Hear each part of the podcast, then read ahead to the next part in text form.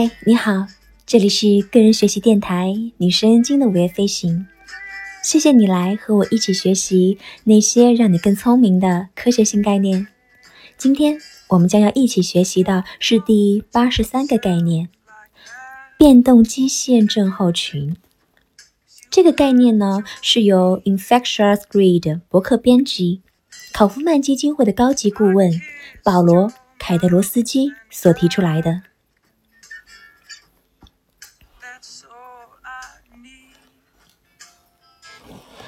当约翰·卡伯特在一四九七年第一次看到柳芬兰大浅滩的时候，他被眼前的情景惊呆了。鱼，有非常非常多的鱼呀，多到难以理解的鱼。根据法利莫厄特的说法，卡伯特曾经写道：“水域中满是鱼。”可以用网捕捞，也完全可以用篮子捞出来。但是，这五百年的渔业繁荣，在一九九二年的时候画上了句号。柳芬兰大浅滩的鳕鱼几乎捕捞一尽，加拿大政府不得不强行关掉了渔场，导致三万渔民的失业，而渔场再也没有重新营业。到底是哪里做错了呢？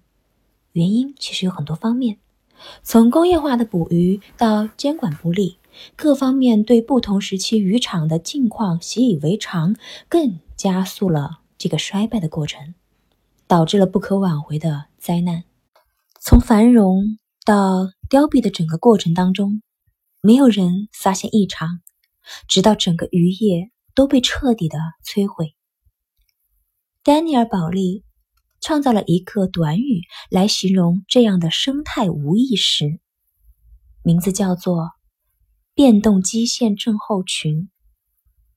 丹尼尔·保利是这样形容这个概念的：每一代的海洋生物学家都会以自己开始研究时的鱼类存量和种类为基线，并以此来评估它们的变化。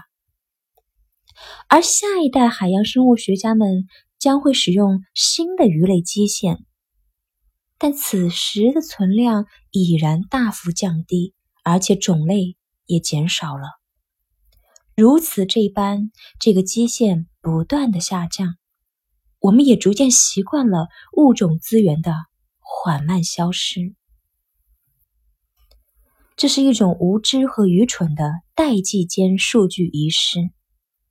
大多数科学学科都有着非常连贯的数据，但是生态科学却没有。我们不得不依赖于一些二手的和片段性的材料。我们没有足够的数据知道什么是常态，所以我们只能认定眼前所看到的就是常态。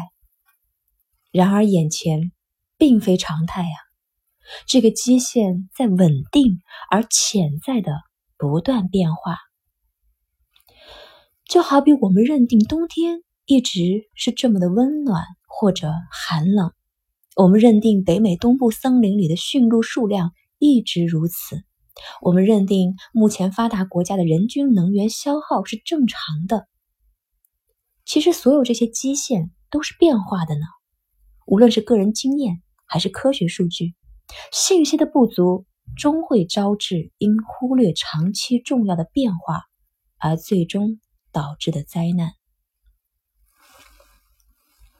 如果你今天理解了什么叫做变动基线症候群，你就会追问：那什么是常态呢？这是常态吗？曾经是怎么样的呢？我们怎么知道我们现在所看到的是常态呢？如果我们所看到的不是常态，我们就要停止降低这个基线，并及时的去挽救它。这个就是我们通过变动基线症候群所获得的一种思考。